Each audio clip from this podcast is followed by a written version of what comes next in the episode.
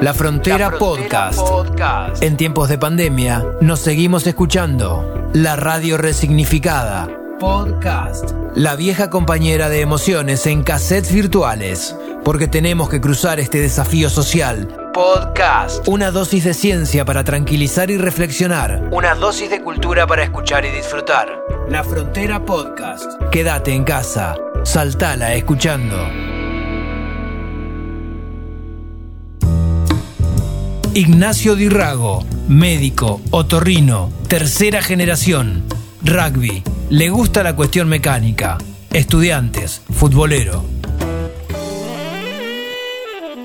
Estamos en la frontera podcast, este formato que vamos transitando en tiempo de confinamiento obligatorio, de cuarentena de aislamiento total, este programa que transita la cuarta temporada, que arrancó en Radio Universidad de La Plata, en amplitud modulada 1390, hacia buena parte de la provincia de Buenos Aires y hacia todo el planeta en el www.radiouniversidad.unlp.edu.ar.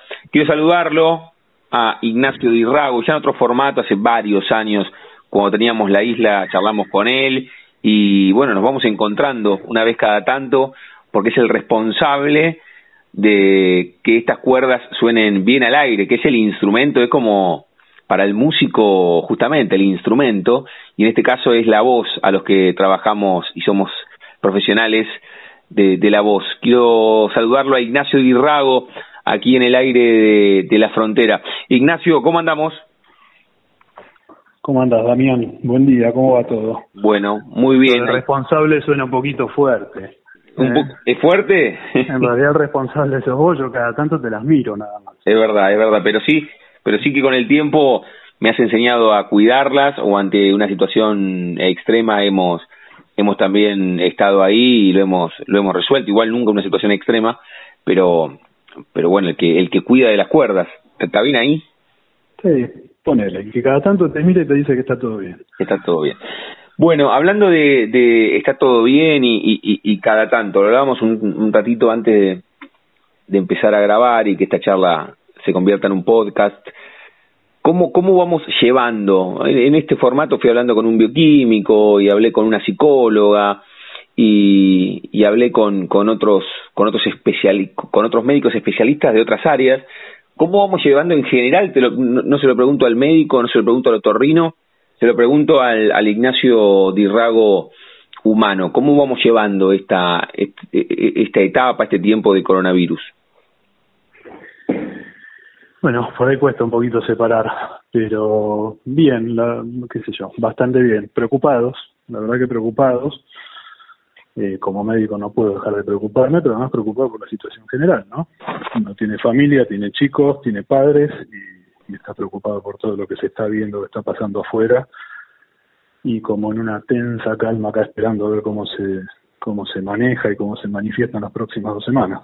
Bien, y, y en tu caso, ya desde, desde lo profesional, a ver, todos vamos escuchando, no tenemos otra cosa que hacer, sí, por supuesto, podés mirar una peli, Netflix, podés escuchar un disco eh, a la vieja usanza, podés leer, pero nos vamos convirtiendo todos, entre comillas, en especialistas, por lo menos de, de, saber qué pasa con este virus, cómo muta, y, lo que sí sabemos es que no nos podemos tomar, tocar la cara, que ingresa justamente por la nariz y por la boca, que son un poco tus, tus especialidades o la zona del cuerpo, eh, del cuerpo que vos laburás. ¿Qué podés sumar, Ignacio, en, en este recorrido? ¿Es así? ¿Tiene que ver con el estornudo, con la tos? Sí, bueno, en principio, obviamente estamos, como vos decís, eh, la información es muchísima y estamos todos aprendiendo un poco día a día sobre esto, porque hasta ahora para nosotros el coronavirus era un virus totalmente común, respiratorio, con el que convivimos toda la vida. El tema es la mutación de este coronavirus y, y los desenlaces que está teniendo en función de las complicaciones respiratorias. Entonces, bueno, esto empezamos a escuchar un poco hacia fines de año de lo que pasaba en China, después se trasladó a Europa, y bueno, y ahora ya lo tenemos acá, era, era obvio que en algún momento iba a llegar, y bueno, estamos con este tema encima, digamos. Pero sí, justamente nuestra especialidad lo que tiene es que es un poco la puerta de entrada del virus. Después es raro que, a nivel otorrinolaringológico esto vaya a generar una complicación, la verdad que no existen. Las complicaciones y lo que lleva a los cuadros severos son complicaciones respiratorias bajas, que ya no están tanto dentro de nuestra área. Pero bueno, sí somos la puerta de entrada y de hecho ahora, justo en esto por ahora, la información es mucha y estamos todo el tiempo leyendo y, leyendo trabajos, porque algunas de las ventajas que tuvo todo esto que arrancó en China es que, que los chinos empezaron a escribir mucho a medida que iban teniendo casos. Entonces hay bastante información científica avalada que a nosotros nos permite aprender para poder actuar en el momento. Y bueno, una de, las últimas cosas que circuló ahora en estos días, sobre todo el fin de semana este largo, es algunos otros síntomas de los cuales no se hablaba al principio. Siempre se hablaba de la fiebre, se hablaba de la tos, se hablaba de la dificultad respiratoria, el dolor de garganta, que eso sí nos, nos atañe a nosotros. Pero bueno, ahora en los últimos días empezó a circular mucho lo que son las alteraciones del olfato y del gusto, como para prestarle atención, porque se dieron cuenta y está reportado que muchísimos pacientes que después terminaron dando positivo, el único síntoma que habían tenido era alguna alteración del olfato y del gusto, y no habían tenido ni siquiera fiebre. Entonces, bueno, un poco atentos a todo eso. O sea, le sumamos lo, lo que vos estás marcando recién. Pueden pasar esos, esos 14 días, esos 15 días, sin ni siquiera un, un gesto o, sin darnos cuenta directamente que la enfermedad sea completamente asintomática, que yo puedo estar hace una semana, eh, poco más, poco menos, aquí guardado en mi casa en la ciudad de La Plata, puedo tener coronavirus porque me crucé con alguien en la radio, grabando jaque y mate, y puedo pasar los 14 días sin haberme dado cuenta y, y haber tenido coronavirus.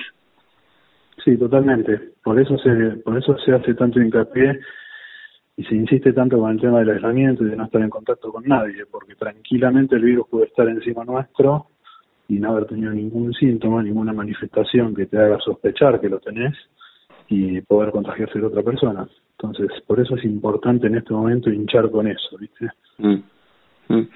Me quedaba con, con esto que estás leyendo de, de, de, toda, de toda la información eh, científica que aparece, y vos lo dijiste ahí como al pasar, y es un poco lo que nos deja un también un toque más tranquilos, esto del tiempo que tuvimos para, mientras la película se va rodando, por lo menos los primeros capítulos los mandaron a la Argentina, ¿no? Mientras se va desarrollando la enfermedad, este virus, bueno, algunos capítulos vimos como para tomar nosotros algunas dimensiones, esto que vos decís de China, de Europa, más allá de, de las diferencias por la cantidad de habitantes o por diferentes situaciones. Ayer marcaban que el partido Atalanta-Valencia por, por Champions League fue decisivo en Italia por esos 50.000 hinchas que tuvieron en el estadio. ¿Fue determinante esto? ¿Crees que puede ser determinante para el desarrollo de este virus en la Argentina? Yo creo que sí. Mira, algo de eso también escuché cuando venía para el hospital en la radio, en el auto, que venían hablando también de ese partido, hablaron algo también de algunos centros de esquí, donde había habido una, una agrupación de gente muy importante que también en esas zonas había habido un brote muy alto. O sea que evidentemente ahora uniendo, uniendo factores se empiezan a dar cuenta de algo que ya viene hablándose mucho, de lo que tiene este virus es que es una tiene una gran, un gran poder de contagiosidad, es muy virulento, independientemente de la gravedad que puede generar después en los cuadros. El, el hecho de que se contagie fácilmente hace que todos esos amontonamientos de gente sean totalmente negativos.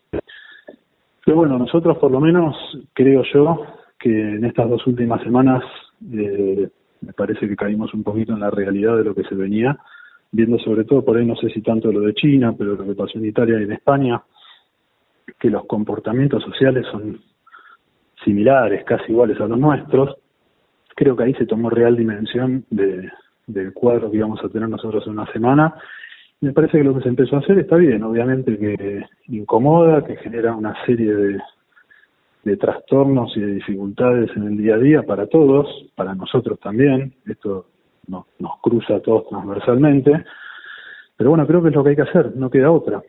A pesar de que vemos, yo, yo recién veía, habíamos prendido la tele acá en el servicio y estaba viendo lo, que eran los controles del ingreso a la ciudad de Buenos Aires, y sí, vos ves que hay una circulación altísima, o sea que evidentemente yo creo que la gran mayoría de las personas empezaron a cuidarlo, entendieron y se guardaron, pero seguramente hay muchas que todavía no le dan la dimensión que tiene esto y realmente va a ser una complicación dentro de un par de semanas. Estamos hablando con Ignacio Irrago aquí en la Frontera Podcast, este programa que surgió en el aire de Radio Universidad, su especialidad es otorrino-laringología. Eh, me, me, me, quedaba con esto que, que marcabas hace un rato, también Charlet te decía en, en este tiempo con, con Martín Vázquez, que es oncólogo, y, le preguntaba puntualmente por, por sus pacientes. En tu caso, a los que no tienen la necesidad imperiosa de visitarte, Ignacio, en, en, en tus diferentes lugares de laburo, ¿les decís que no salgan, salvo que sea algo urgente y decisivo? Esa, también es la, la decisión. Sí, por supuesto, totalmente, es lo que estamos haciendo. Mira, a partir de ya en las últimas dos semanas, nuestro formato de trabajo empezó a cambiar un poco porque la gente empezó a tomar dimensión y empezó a quedarse en su casa, entonces obviamente la consulta programada empezó a disminuir, cosa que nos vino muy bien para poder eh, eliminar la circulación de la gente de la calle. Y ya te diría que a partir del viernes esto cambió, te diría que de fase, ya se está esperando que en estos días empiece a aumentar la cantidad de casos. Hasta donde yo sé, por lo menos hasta este fin de semana no había ningún caso confirmado que en la ciudad de La Plata, que eso obviamente nos da una chance de tiempo y de seguir preparándonos. Pero bueno, lo que sí se hizo fue, por lo menos yo sabes que trabajo en, el ámbito privado y en el público, y lo que se hace directamente a partir del viernes ya empezamos a cancelar toda la actividad programada, tanto quirúrgica como de consultorio, y estamos abocados solamente a atender urgencias, cada cual de su especialidad, eh, estamos haciendo los controles, obviamente, de los pacientes posquirúrgicos, las cosas que hay que hacer curaciones y que no pueden esperar. El tema oncológico, obviamente, que es un tema que lo tienes que atender. Y después, en diferentes especialidades, cada cual tiene lo suyo. Por ejemplo, los ginecólogos tienen que seguir con los controles de las mujeres embarazadas. Hay una serie de cosas que las tenés que ir acomodando. Pero por lo menos lo que es en el ámbito privado, nosotros lo que hicimos es suspender la actividad privada de consultorio y quirúrgica que pueda esperar. Obviamente que estamos, no es que nos quedamos en nuestra casa, nos dividimos, tenemos horarios donde siempre va a haber un especialista atendiendo las urgencias de la especialidad y haciendo los controles que hay que hacer, porque además lo que se trata es de descomprimir un poco toda la consulta de la guardia, porque si no todo eso llegaría a la guardia y vos pensás que ahora la guardia además va a estar abocada a la atención de los pacientes sospechosos del coronavirus, en la que nosotros también vamos a estar. Obviamente cuando esto requiera cada vez más necesidad de, médicos, ya se están conformando equipos de trabajo de diferentes especialidades para atender el tema. Pero bueno, sí, mi, mi, a ver, volviendo un poco a tu pregunta, mi recomendación es que no salgan de la casa, salvo que tengan la necesidad imperiosa de venir a vernos, que obviamente va a haber alguien para atenderlos, pero tratamos de manejarnos mucho hoy por teléfono, estamos viendo de algunas otras vías, entre el WhatsApp, el mail, eh, hay que hacer recetas, hay pacientes que necesitan un seguimiento, o sea que no es todo coronavirus. Hay gente que necesita ir al médico igual, independientemente del problema que tenemos. Y bueno, y eso hay que resolverlo de alguna forma.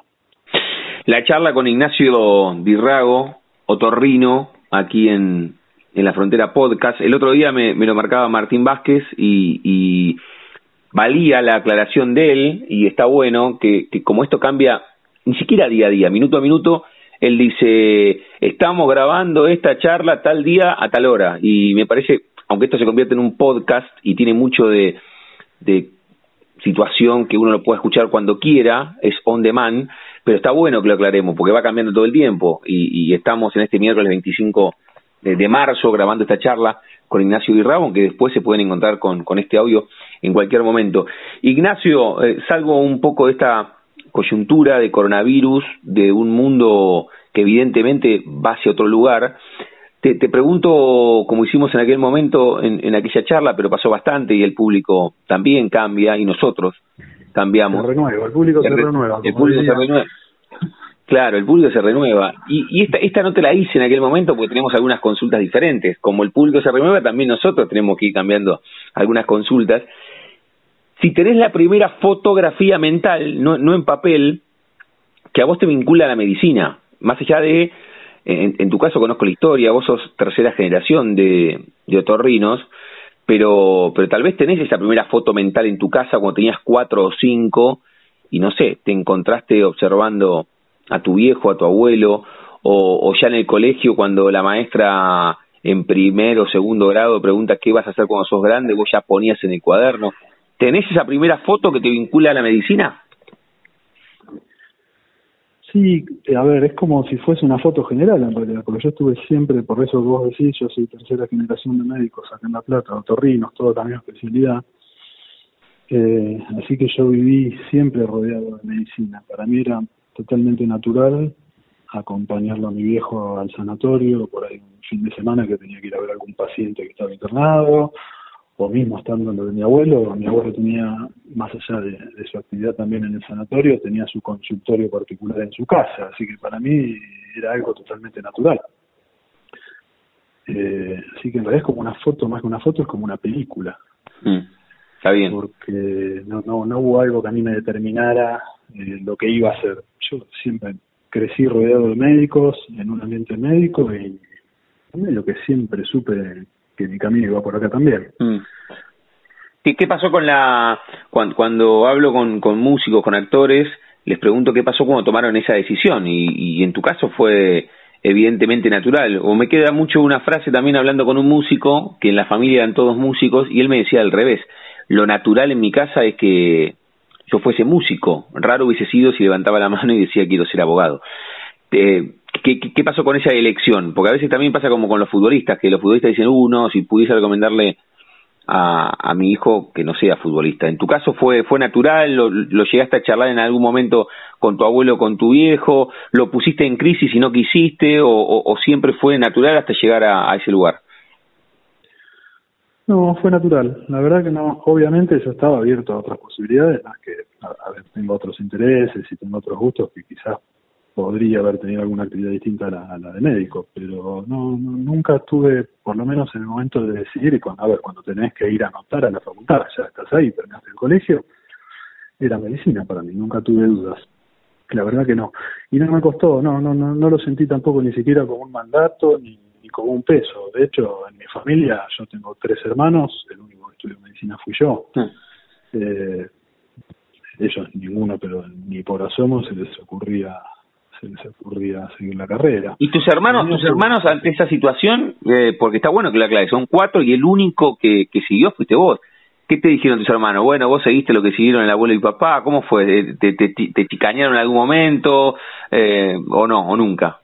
No, para nada. Yo creo que creo que hasta ellos se ve que, esto lo estoy pensando mientras hablo con vos, creo que hasta quizás de haber sido natural, no sé, de haber pensado siempre que yo iba a ser médico, porque la verdad que no fue algo algo que se hable, nunca, jamás.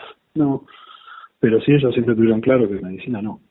Bien, bien. ¿Y, la elección, siguiendo lo mismo que tu abuelo y, y tu viejo, porque medicina lo marcabas, siempre te interesó también, te gustó laburar eh, con, con los profesionales de la voz, le fuiste dando un valor agregado después, ya una vez eh, recibido y encontrándote con, con diversas historias de, de, de cantantes, de, de personas vinculadas? ¿Cómo, ¿Cómo también te encontraste con la especificidad? No, yo en realidad cuando vos empezás a estudiar medicina es un camino bastante largo donde vas viendo todas las especialidades porque cursas especialidad por especialidad, entonces en realidad yo arranqué en medicina, yo ya sabía, conocía obviamente de afuera, por lo que veía en mi casa, cómo, cómo era la vida del otorrino laringólogo y obviamente eso a mí me generó una atracción pero no es que estaba totalmente decidido a hacer otorrinolaringología cuando empecé medicina. Yo estaba abierto a que si había alguna especialidad que me gustara más, eh, la iba a seguir, la iba a elegir. Después, bueno, fue transcurriendo la carrera, obviamente que en todas las especialidades hay cosas que te gustan, pero la realidad es que la otorrinolaringología es lo que más me cerró, lo que más me gustó. Y la verdad que hoy estoy contento y conforme de haber elegido la especialidad, podría haber elegido otra mm. y abrirme quizás un camino distinto porque yo obviamente hay situaciones que se me facilitan mucho, siendo una tercera generación, y eso soy consciente, pero tranquilamente podría haber hecho otra especialidad, pero sinceramente elegí ser otorrino ringólogo porque porque me gusta, porque me gusta la combinación que tiene la, la especialidad de, digamos, de lo que es la consulta y la práctica quirúrgica, creo que es un equilibrio que a mí me gusta independientemente de las cosas que después tiene la, especialidad dentro, porque vos nombrás el tema del tratamiento de los trastornos de la voz, y quizás hasta sea lo que yo menos hago dentro de la otorrinolaringología. Por ahí me dedico más a otras cosas específicamente, si bien es muy amplio y acá en La Plata estamos acostumbrados a hacer todo. Pero hay especialistas otorrinolaringólogos que se dedican exclusivamente al tratamiento de problemas de la voz y a la laringología. No es mi caso, yo hago un poco de todo. Bien, perfecto. Vale, vale la aclaración. Eh, antes de, de, salir, de salir de este tema, dijiste que cuando estabas en el secundario o antes de elegir la carrera de medicina, tenías como otras inquietudes. Da la sensación que siempre lo tuviste en primerísimo primer plano con esto que venís contando, pero en algún momento el, el médico le ganó a alguien, a, ver, ¿qué, otra cosa podías haber elegido? Tal vez no, no académicamente, ¿eh? pero te gustaba, no sé, tocar la guitarra, jugar al fútbol. ¿El médico a quién se impuso más allá de esta historia que estás contando?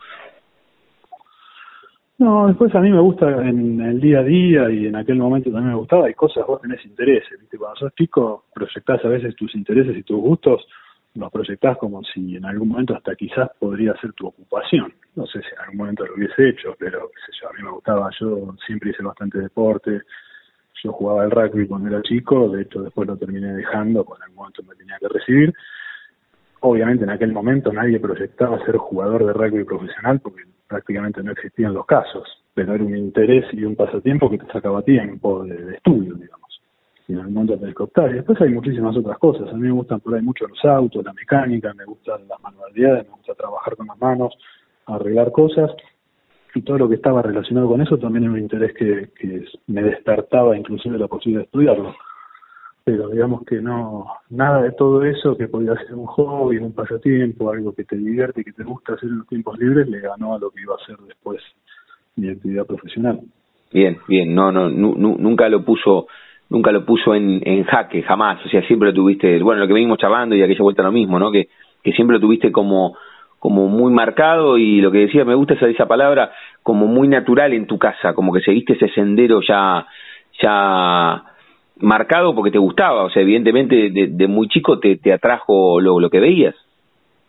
No, sí, totalmente, eso nunca tuve duda. Mira, y hay una situación eh, que es real. Yo, a ver, arranqué a estudiar y los primeros años de carrera para mí fueron durísimos. El paso del colegio a la universidad fue un salto importante.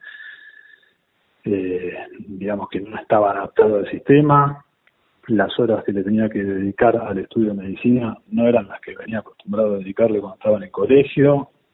Tenía mis horarios de entrenamiento con mi grupo de amigos que jugábamos al rugby, que hacíamos otras actividades, jugábamos al fútbol, o sea que tenía mucho tiempo dedicado a otras cosas que no eran estudio. Yo te diría que los dos primeros años, o tres primeros años de carrera, fueron un martirio para mí.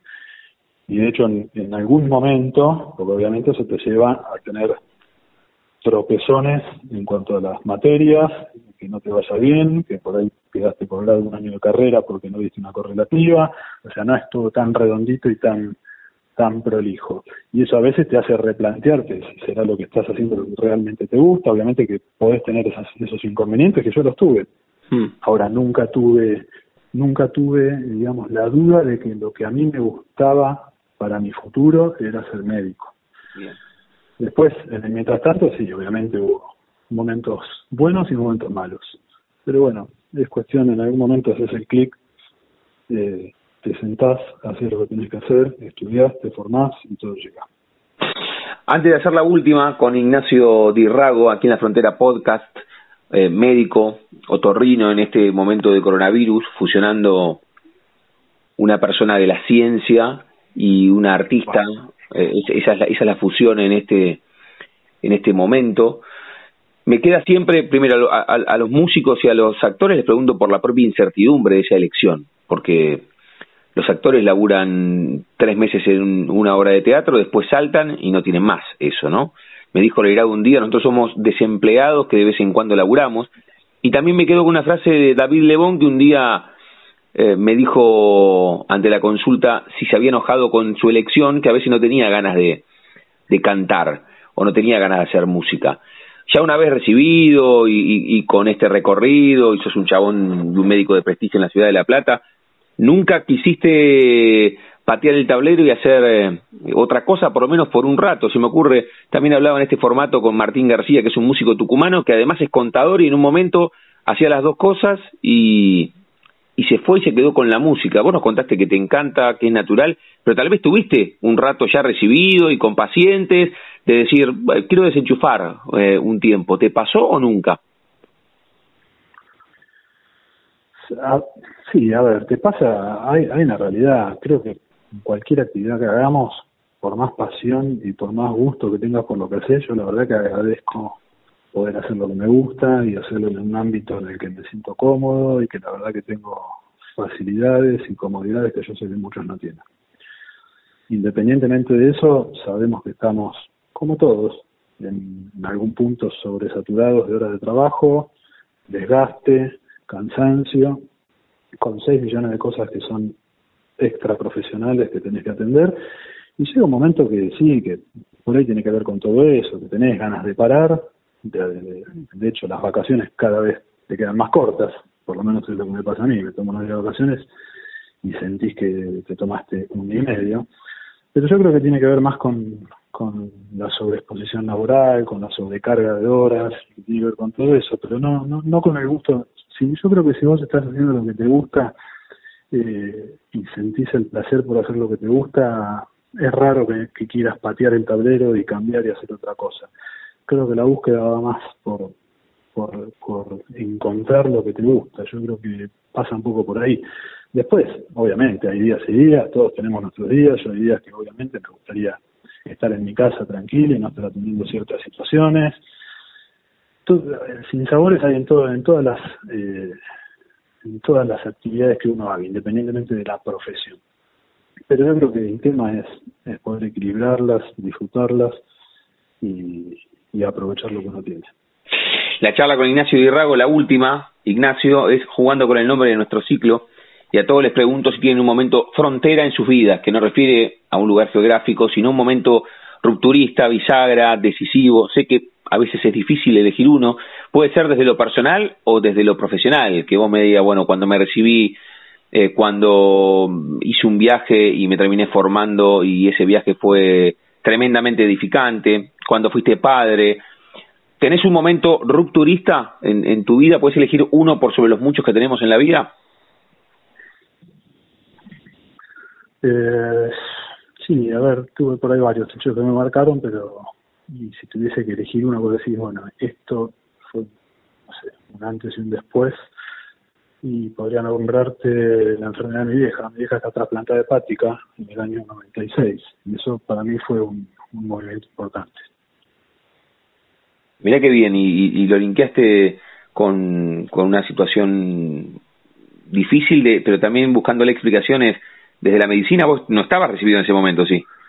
No, era estudiante todavía, obviamente estudiante, por ahí de lo que me tocaba ver en mi casa, de lo que pasaba con mi vieja, sabía poco y nada. Mm. Eh, pero bueno, son cosas que te marcan y que te hacen crecer y que te hacen ver las cosas de otra manera y, darle importancia realmente a las cosas que tienen importancia. La charla con Ignacio Dirrago, grabada, rodada, como si esto fuese una, una peli, lo aclaramos que el otro día lo hice también con, con Martín Vázquez eh, miércoles 25 de marzo, ya que estamos en tiempo de coronavirus y por si algo dijimos en referencia a esta, a esta coyuntura para, para aclararlo. Lo último en referencia al coronavirus, la recomendación que marcabas que desde las voces de los médicos vale más, Ignacio, y mucho más con tu especificidad que, que sos otorrino. Que por favor se queden en las casas, que no salgan, que tomen conciencia de la real dimensión que tiene esto. Creo que estamos adelantados dos o tres semanas a cómo sucedieron los hechos en el resto de los países. Y hoy todavía estamos a tiempo, si bien vemos que está aumentando el número de casos, seguramente en estos días vayan a aumentar más, porque además va a haber, eh, digamos, procesamiento de muestras más rápido, porque se va a descentralizar, por lo que tengo entendido. Pero bueno, no entrar en la locura y guardarse. La única forma de que esto no se siga contagiando es que la gente no tome contacto. Es aburrido, llega un momento que querés salir, pero que por favor se queden en las casas porque en algún momento calculamos que entre esta semana y la que viene esto se va a complicar un poco, vamos a tener que correr y trabajar todos y la verdad que lo último que queremos es tener que atender amigos nuestros, familiares, gente que queremos y tener que estar decidiendo sobre situaciones graves con ellos. La verdad que a nosotros nos pone una situación bastante incómoda. Eh, obviamente somos médicos, pero somos personas también. Tenemos los mismos miedos, tenemos los mismos problemas que toda la misma gente que está guardada en su casa. La única diferencia es que nosotros tenemos que venir a trabajar. Organizándonos, obviamente los días que no trabajamos nos vamos a quedar guardados también, pero la idea es quedarse en sus casas. Es lo único que nos puede ayudar y lo único que nos puede salvar en este momento. La charla con Ignacio Dirrago, aquí en la frontera, médico, otorrino y le agradezco primero por el trato personal y después también por contar a través de su voz la experiencia en este momento y, también por las recomendaciones. Ignacio, abrazo enorme y seguimos en contacto. Bueno, te mando un abrazo grande, te agradezco a vos, que siempre estás presente. Ya iremos a la cancha juntos, ahí a la cabina. y no, nos debemos eso, ¿no? Cuando vuelva al fútbol en algún momento de la vida. Cuando vuelva al fútbol, que esperemos que no sea dentro de mucho tiempo, voy a cumplir. Así que bueno, nada, agradecerte a vos por el contacto y siempre a disposición. Un abrazo y seguimos en contacto. Un abrazo. Chau, chau. En tiempos de fronteras de cristal, nos seguimos escuchando. La Frontera Podcast. La Frontera Podcast. María Cueto, Jazz Rock, docente, cursos online, revista, música y pintura, paleontología y astronomía, gira 2014 por Europa, beca y festival en Italia, Conejo, Estamos en la frontera, podcast, transitando la cuarta temporada de este programa de Radio Universidad en AM 1390 hacia una parte de la provincia de Buenos Aires, hacia todo el mundo también en el www.radiouniversidad.unlp.edu.ar porque sentimos la radio en esta situación tan extraordinaria de pandemia, de situación de cuarentena en la República Argentina, pero en este nuevo formato intentamos siempre hablar con alguien de la ciencia, pero también distraernos y entretenernos un rato y cómo van pasando esta situación también los artistas. En este caso quiero saludarla a María Cueto que nos va a contar, bueno, su historia y este momento. María, ¿cómo estás? Damián, aquí en la Frontera Podcast, un gusto.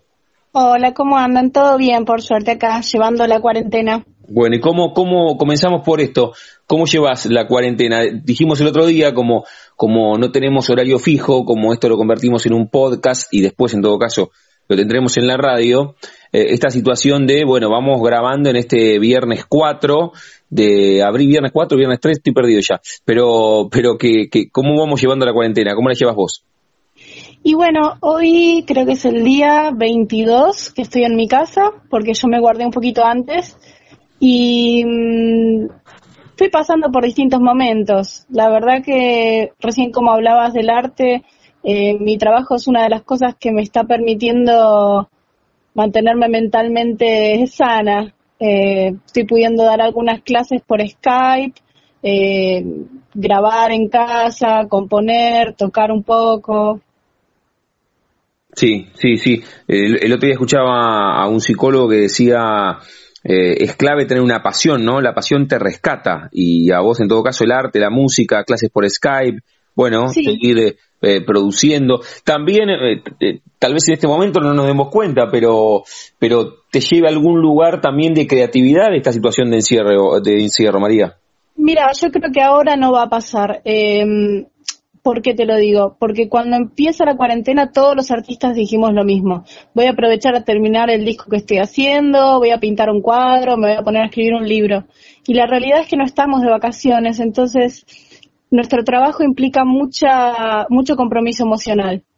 Y al estar pasando por un momento tan angustiante, creo que también es importante que nosotros los artistas nos cuidemos y nos permitamos no ser productivos en este tiempo si lo necesitamos. Yo primero pensé lo mismo que vos, que ahora iban a, que iba a ser semillero de, de grandes obras. Y después dije, no, somos personas que estamos también sufriendo todo esto y quizás no es el mejor momento. Pero sí no te niego que después que esto pase, esta experiencia seguro deje grandes discos y todo. Cuando recuperemos, cuando recuperemos el bienestar que se necesita para uno para componer tiene que estar entero, digamos. Puede estar triste, pero esto esto sobrepasa tanto las rupturas con un novio eh, o las cosas, ¿entendés? Esto mm. sobrepasa y nos mantiene en un estado medio, medio extraño. Entonces, sí creo que se pueden dar muchos, por ejemplo, se están dando muchas cosas colaborativas. Creo que nos está uniendo mucho lo colaborativo con otros artistas, como unas redes de, tocar cada uno en su casa y después editar juntos. Esas cosas sí se están dando. Pero no sé si, si es el mejor momento, por lo menos en mi caso personal. Yo primero quise ponerme a terminar un disco que estoy haciendo, después dije, quizás es mejor que atraviese esta situación como, como todos, ¿no? Bien, no, no, lo, no lo pensaba, está bueno esto que decís, porque también arrancaste diciendo, bueno, voy pasando por diferentes estados de ánimo, es el día 22, que estoy guardada, me, me había guardado algunos días antes. No lo pensaba desde este, estrictamente producir por producir eh, arte. Este, estaba pensando eh, en ese proceso que ustedes llevan adelante, pero como rescate, no por la obra en sí mismo, sino por lo sanador que es producir para estar con el tiempo ocupado. A eso apuntaba. Sí, eso sí puede ser. En mi caso, eso sí que te digo que depende mucho de cada persona. Yo en mi caso todo lo que compuse siempre lo vomité sin pensarlo, digamos. Después te tenés que tomar el, trabajo de hacer todo el trabajo de edición, corrección. Pero en mi caso sí son momentos que empezó a salir, como que uno no lo decide, ¿me entendés? Y me ha pasado en momentos que estaba llena de trabajo y tener que levantarme, no sé, a las 2 de la mañana a componer porque estaban todas las ideas ahí entonces, ahí no, no te lo puedo decir. En esta cuarentena no me pasó, compuse, compuse una sola canción cuando empezó y después no, no me pasó como un, esa cosa de que te urge ponerte a componer. Pero me parece que está romantizada un poco la cuarentena. Mm. ¿Me entendés? Y el arte también. O sea, el arte, yo lo que le yo lo que sí siento ahora es que el arte me está sirviendo para unirme a las personas no tanto para un camino interno hacia mí misma, ¿me entendés? interno hacia mí misma me está sirviendo más la psicología que el arte. Eh, el arte para mí siempre fue sobre la humanidad, sobre el unirme, sobre unirme con los demás y sobre expresar sentimientos, como vos decís. Y, en esos lazos, sí, sí, sí, sí, no, no, no. Pero al estar cortada la comunicación con los demás en un punto, uno también se paraliza un poco. Igual, como decís, te digo esto y por ahí la semana que viene termino todo mi disco, no lo sé. Son momentos y es importante que los respetemos y también esto, que, que, que no romanticemos el hecho de decir un artista cuando sufre le sale una obra de arte, porque de nuevo está, eh, eh, fíjate en los, en los músicos de jazz, que es donde me muevo yo, que siempre se habla de que el músico estuvo drogado y, engañó a la mujer y qué sé yo, y como romantizando que para, para componer buena música uno tiene que tener una vida desastrosa. Y eso lleva a pensar que en un estado así uno va a, vomitar una obra de arte. Y uno puede hacer un gran disco estando enamoradísimo por casarse o, qué sé yo, de vacaciones en Bali. no es necesario el sufrimiento del artista para, para la creatividad. Está buena, está buena la reflexión de, de María Cueto, con ella estamos eh, charlando en este momento tan particular. Es imposible no comenzar hablando de este tema, de la cuarentena en la Argentina, del coronavirus. Eh, ¿Cómo estás viendo, María, esta cuestión que vos decías?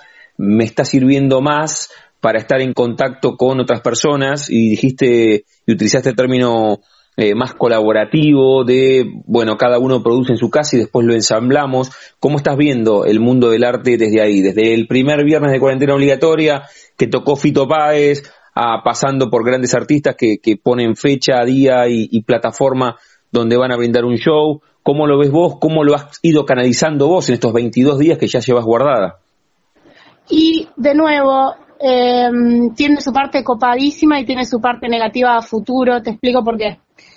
Es hermoso en este lugar, o sea, como te decía antes, estando sola en mi casa, es hermoso dar clase y es hermoso tocar con otros músicos. Eh, a, nivel, a nivel virtual o hacer eh, vivos de Instagram, ¿no? Eh, sobre todo a mí las clases que son con, gente que, quiero mucho, darles clase, me, me hace sentir muy bien porque la música nos, nos hace pensar en otra cosa por, el, por esa hora que dura la clase. Y realmente te mueve, como vos decías, la pasión interna, te hace conectar con algo que te hace sentir vivo. En ese sentido me parece que es alucinante.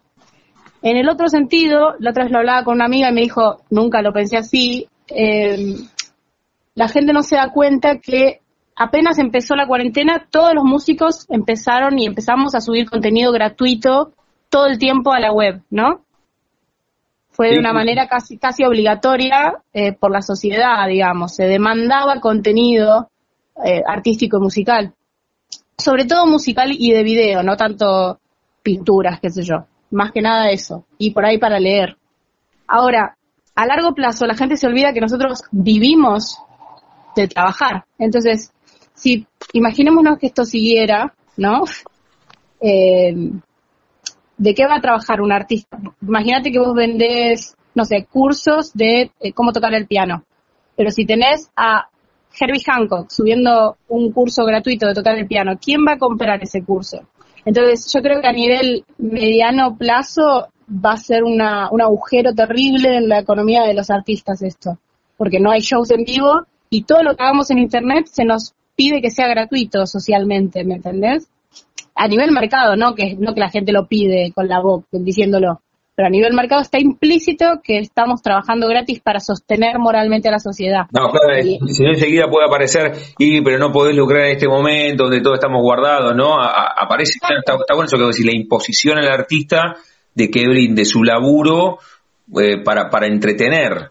Exacto, exactamente eso. Y nada, o sea, lo vivo así, surfeándolo. Cuando puedo hacer algo gratuito, lo hago porque yo también siento esa necesidad dentro, ¿eh? de, de, de decir, che, la estamos pasando todos mal, pero mira, yo me filmo tocando la guitarra y la gente se pone un poquito más feliz. Eso no, eso uno lo siente como una especie de nada, decir, wow, yo no sabía que esto es tan importante en estos momentos, pero a la vez, como te habrás dado cuenta, soy muy, pienso muchas cosas, entonces eh, sé que esto a mediano plazo no va a ser tan inocente la decisión, digamos.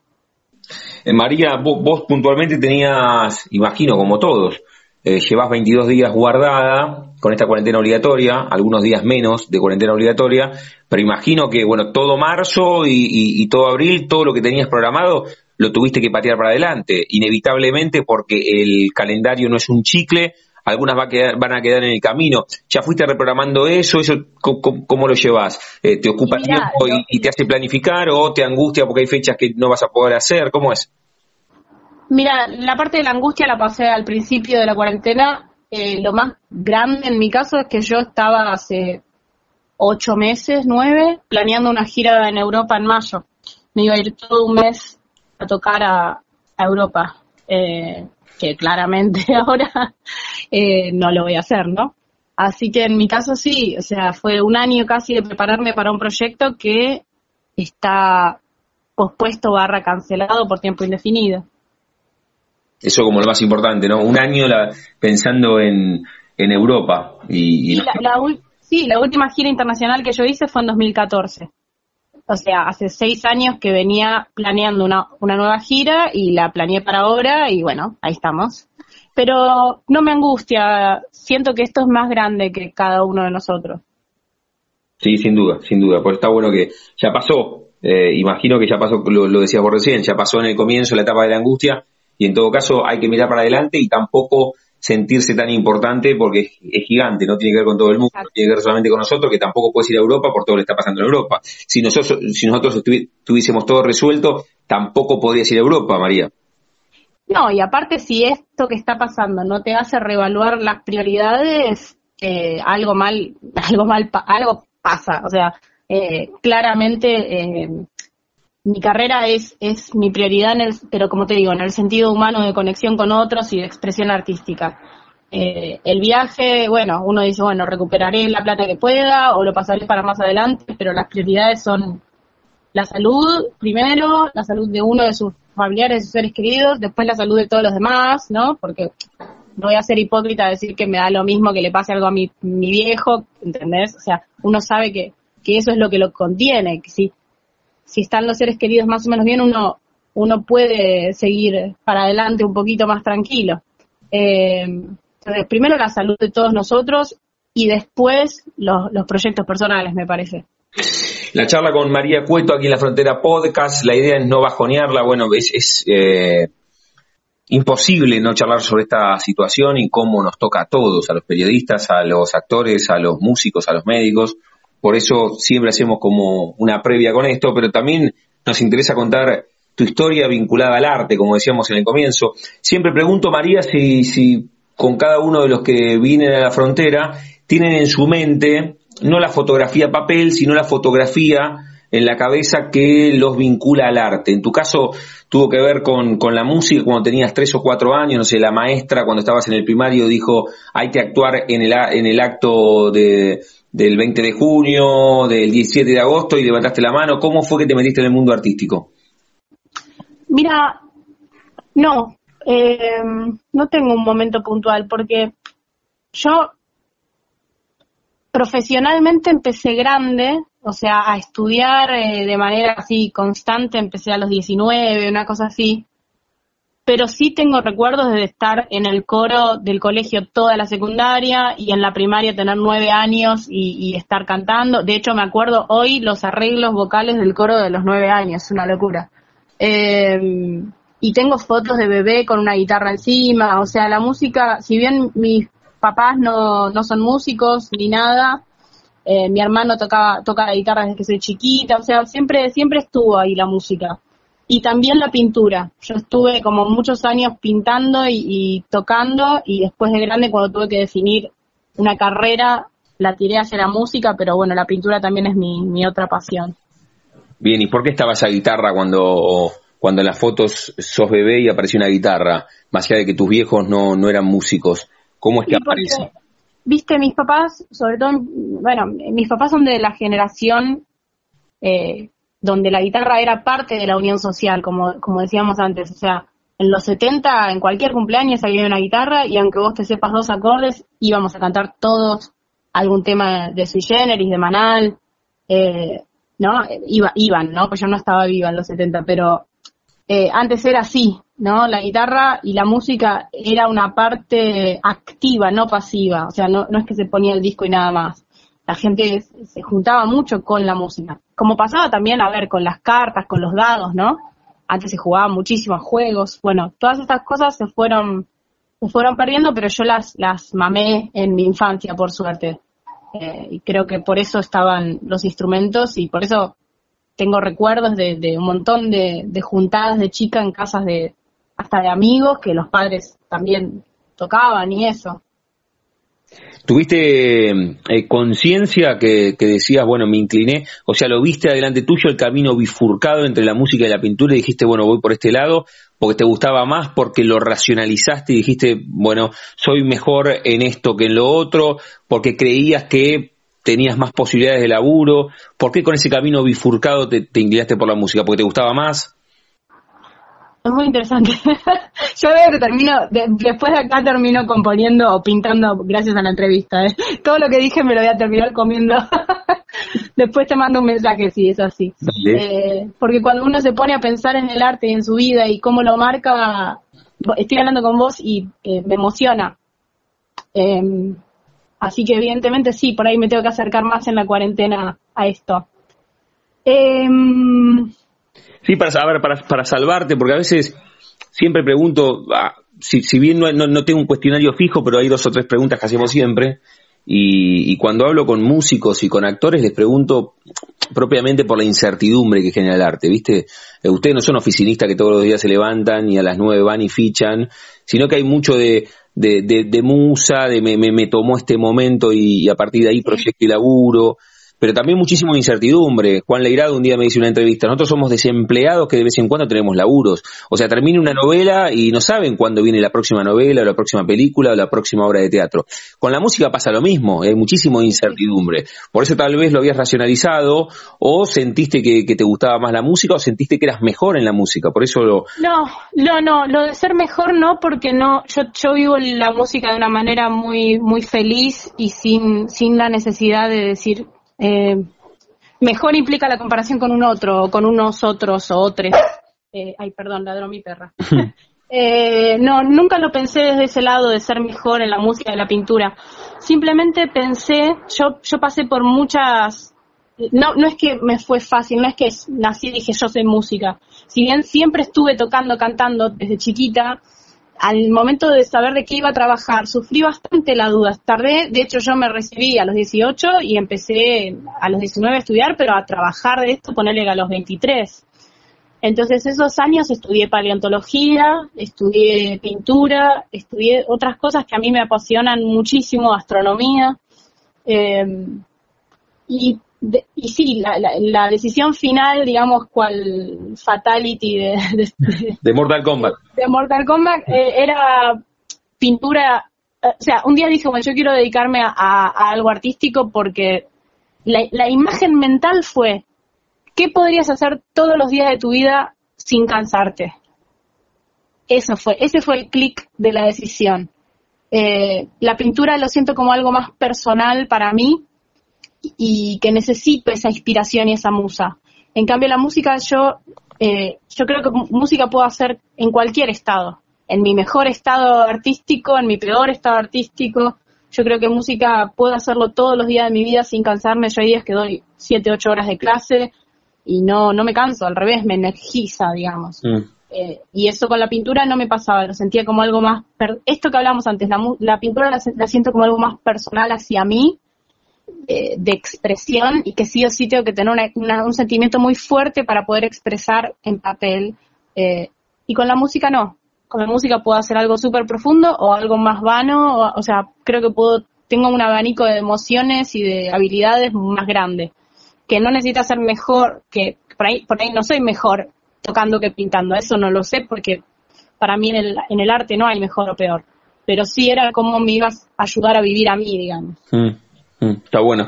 Sí, mientras te escuchaba con esto de eh, la música la, la, llevas un poco más livianita, esto de pensar qué puedo hacer todos los días sin cansarme, pero también, eh, también como, como hoy hablábamos que se les exigía a ustedes eh, esto de, bueno, todo el tiempo estar con una guitarra tocando y entreteniendo a través de las redes sociales y que eso proyectándolo en el tiempo va a ser un perjuicio para ustedes porque ustedes laburan con, con el arte. También está romantizada la pasión, te tengo una impresión con esto, eh, utilizando tu término en el comienzo, cuando, cuando creemos que no nos puede cansar la pasión también. En algún momento, también te sumo otra otra frase que, que un día charlando con David Lebón me le preguntaba si no se había cansado de tocar en algún momento. Y él me decía, sí, a veces no tengo ganas de tocar. Y nos puede pasar a todos, a los futbolistas a veces no tienen ganas de jugar, a nosotros a veces no, tenemos ganas de entrevistar, y vos a veces no tenés ganas de tocar, ¿no? si, no, la pasión te obliga. Eh, yo vivo de, de, la música desde 2014, eh, que fue cuando hice el, primero trabajé en relación de, dependencia a otra cosa 10 años y después en 2014 di el salto a vivir de esto. Y algo que tuve muy claro fue que yo no quería vivir de tocar. ¿Por qué? Porque tocar lleva mucho emocional y, y es como, no, no quería, no sé, por cuestiones personales, entonces, lo que hice fue como abrirme varias cosas. Yo amo enseñar, entonces doy, eh, clase, también doy cursos online, tengo una, una revista eh, online de jazz especializada, entonces escribo eh, y además toco y lo que más, más, más me gusta que es grabar, grabar mis discos. Entonces, yo vivo de esas cuatro cosas, digamos, ¿me entendés? De tocar, de dar clase, de, de escribir para, el medio de comunicación que tengo y de grabar mis discos o de componer mi música. Entonces, ahí encontré un equilibrio de que cuando no tengo ganas de hacer una cosa, puedo hacer la otra. Pero sí, me ha pasado, me ha pasado de llorar en un escenario. Un año me acuerdo que di 50 shows en un año, que fue una locura, en 2017, y había fallecido mi tío y yo fui llorando hasta el show, subí al escenario, me puse a llorar en un tema, bajé, volví llorando a mi casa. O sea, mm. no está muy bueno. Pero bueno, así uno aprende así uno aprende también de su propio trabajo, qué cosas quiere hacer, qué cosas no. Ah, eh, como cualquier campo se especializa después en distintas cosas uno. Sí, ya que contabas esta historia de, los 50 shows en el año y en esta cuarentena vi la película de Judy Garland, no sé si la viste, y es extraordinario. No, no es buenísima, es buenísima porque, claro, la chabona termina termina cantando y, llorando arriba del escenario, ¿no? Con todo lo que le pasó, es, terrible. Y cuando vos dijiste terminé llorando arriba del escenario, se me vino la escena de, de Judy Garland llorando arriba del escenario. Sí, por eso yo ahora estoy como equilibrando los shows. Hay años, el año pasado toqué súper poco, el anterior un montón. Estoy como, pero eso depende. Hay músicos que necesitan tocar sí o sí que lo, se los pide el cuerpo. Cada persona es un, es un mundo distinto, como en cualquier profesión. Eh, yo lo que estoy haciendo es los años que siento que tengo un proyecto, por ejemplo, cuando saque el disco que viene, cuando tengo un proyecto eh, que quiero mostrar y compartir, ese año toco que te quemas la cabeza, tocas, no sé, todos los fines de semana. Y después hay otros años que tengo otros proyectos y otras necesidades y, y por ahí no tengo tanto el show en vivo. Lo que pasa es que en Argentina se piensa que el músico es músico si está en un escenario nada más. Eh, y hay gente que es música increíble y trabaja de ser arreglador para una orquesta y nunca lo ves. ¿Me entendés? La mm. música tiene un montón de, de, unidades de negocio, de trabajos. ¿Me entendés? Como se dice ahora. Sí, sí, sí. Ahora me pareció muy interesante, estamos hablando con María Cueto aquí en la Frontera Podcast. eh, me pareció muy interesante esto que contaste de la revista de jazz. ¿Cómo, cómo, cómo la encontramos? ¿Es online? ¿Se, se puede uno...? Eh? La web es bajazzmagazine.com, B larga A. Y ahí, ahora esto, eh, en 2015 la empecé y fue impresa y después, bueno, la fui mutando. y es básicamente una web donde está también en todas las redes, ¿no? Si vos pones Bea Magazine en Instagram, en Facebook, eh, hay un blog con noticias de jazz internacionales y además hay cursos online, hay eh, streaming de discos, hay, digamos, hay un canal de YouTube donde, donde doy clases y doy como pensamientos. Esto que estamos haciendo más o menos para mí, acá en la entrevista, es para mí lo más importante, la música, que es eh, hablarla, eh, unir, unir al músico con el resto de, la gente, que no, esta, esta imagen del artista separado me parece una pavada porque la música siempre fue eh, sobre conectar. Entonces, por eso también hago lo de tener un medio de comunicación de jazz. A mí el jazz me cambió la vida para bien, muchísimo. Me, mucha parte de lo que soy hoy es por haber estudiado jazz. Entonces, me parece importante tener ese lugar para difundirlo a toda la gente que no lo conoce en un país donde el jazz no, no tiene un gran alcance. Entonces, por eso, por eso me surgió la idea de hacer esto. María, tal vez ya lo, lo respondiste, me quedan un par más antes que elijas una canción tuya para cerrar esta charla. Eh, reitero porque hablamos bastante sobre esto, pero siempre pregunto y tal vez aparece otra.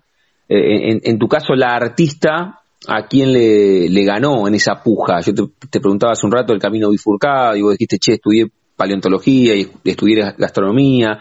les terminó ganando a esas porque a, la música y a la, a la que se podía haber dedicado a la pintura las englobo en, en artista. Quedaron en el camino la paleontóloga, la, chef o alguna otra también quedó en el camino que te hubiese gustado investigar y después no lo hiciste por supuesto que estás a tiempo. Eh, no, sí, en verdad no, era gastronomía, era astronomía. Ah, astronomía. sí. Ah, yo eh, gastronomía, astronomía. sí, sí, una locura, una locura.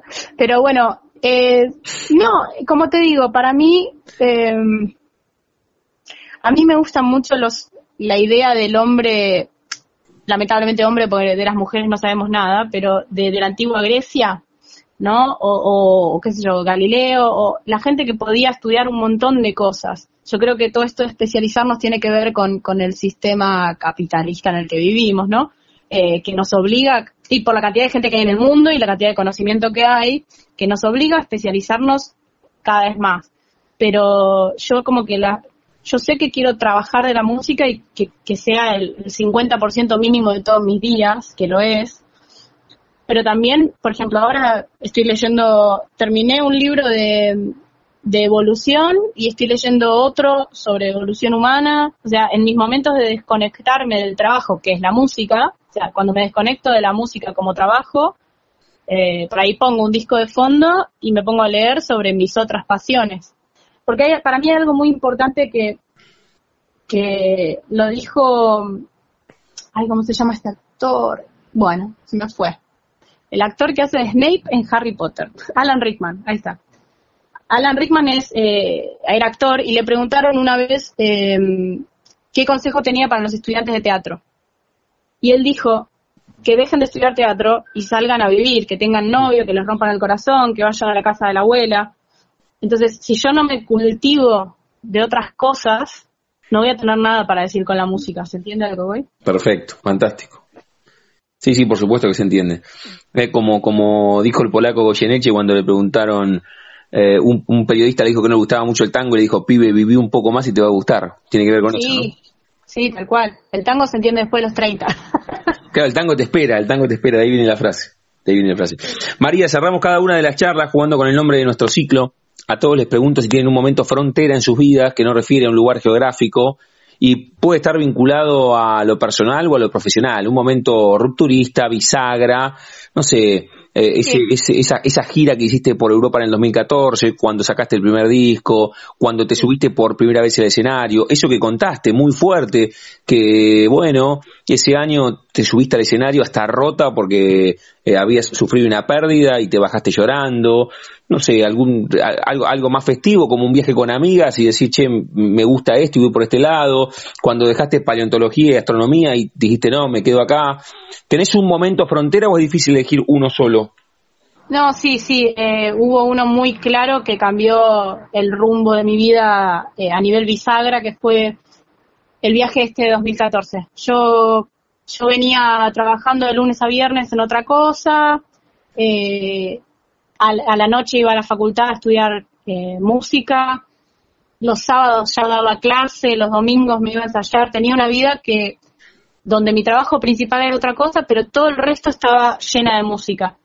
Y en 2014 gané una beca para ir a estudiar a Italia, a Berkeley, que es la, universidad de jazz más grande que hay. Eh, y no lo pude creer, o sea, cuando me enteré me puse a llorar, lo llamé a mi papá, casi se muere un infarto porque yo no le estaba diciendo qué pasaba y solo lloraba.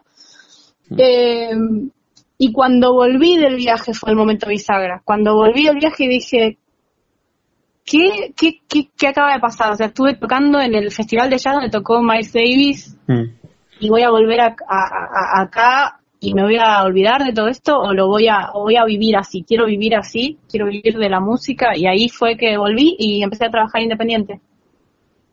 Me, me, lancé al vacío de no tener aguinaldo de no tener nada y, crear mi vida. Y a partir de ahí no le puedo echar la culpa a nadie más que a mí misma de las cosas que pasan. Pero si bien si bien el término es es, conflictivo el término felicidad, deduzco desde afuera, después de haber charlado más de 30 minutos, que la elección fue correcta y que todos los días es lo que te gusta, ¿no? Es un gran mensaje para el que está escuchando. Para mí no es nada complejo. Yo soy sumamente feliz y soy sumamente feliz gracias a la música como trabajo. Eso lo tengo más que claro. Está muy bien, está muy bien y reitero, es un, un gran mensaje. María, eh, agradecerte por este rato, pero lo decía hace un ratito, siempre cuando hablamos con, con músicos, con músicas, les damos la chance que elijan un propio cierre musical. ¿Con qué canción, para escucharte a vos, para, para disfrutarte, te gustaría que cerremos esta, esta charla? Ah, qué nervios. ¿Qué, qué disco tienen? Lo que todo lo que encontremos, que hablamos tanto, todo lo que encontremos en la web, vos nos decís, lo buscamos y lo encontramos. A ver, em, bueno, hay un tema mío que se llama Conejo, que es el primer disco, el primer tema de mi primer disco. Mira vos, o sea, vas, vas, vas al origen, al kilómetro cero. Primer tema del... Sí, dale. Estás muy bien, está muy bien.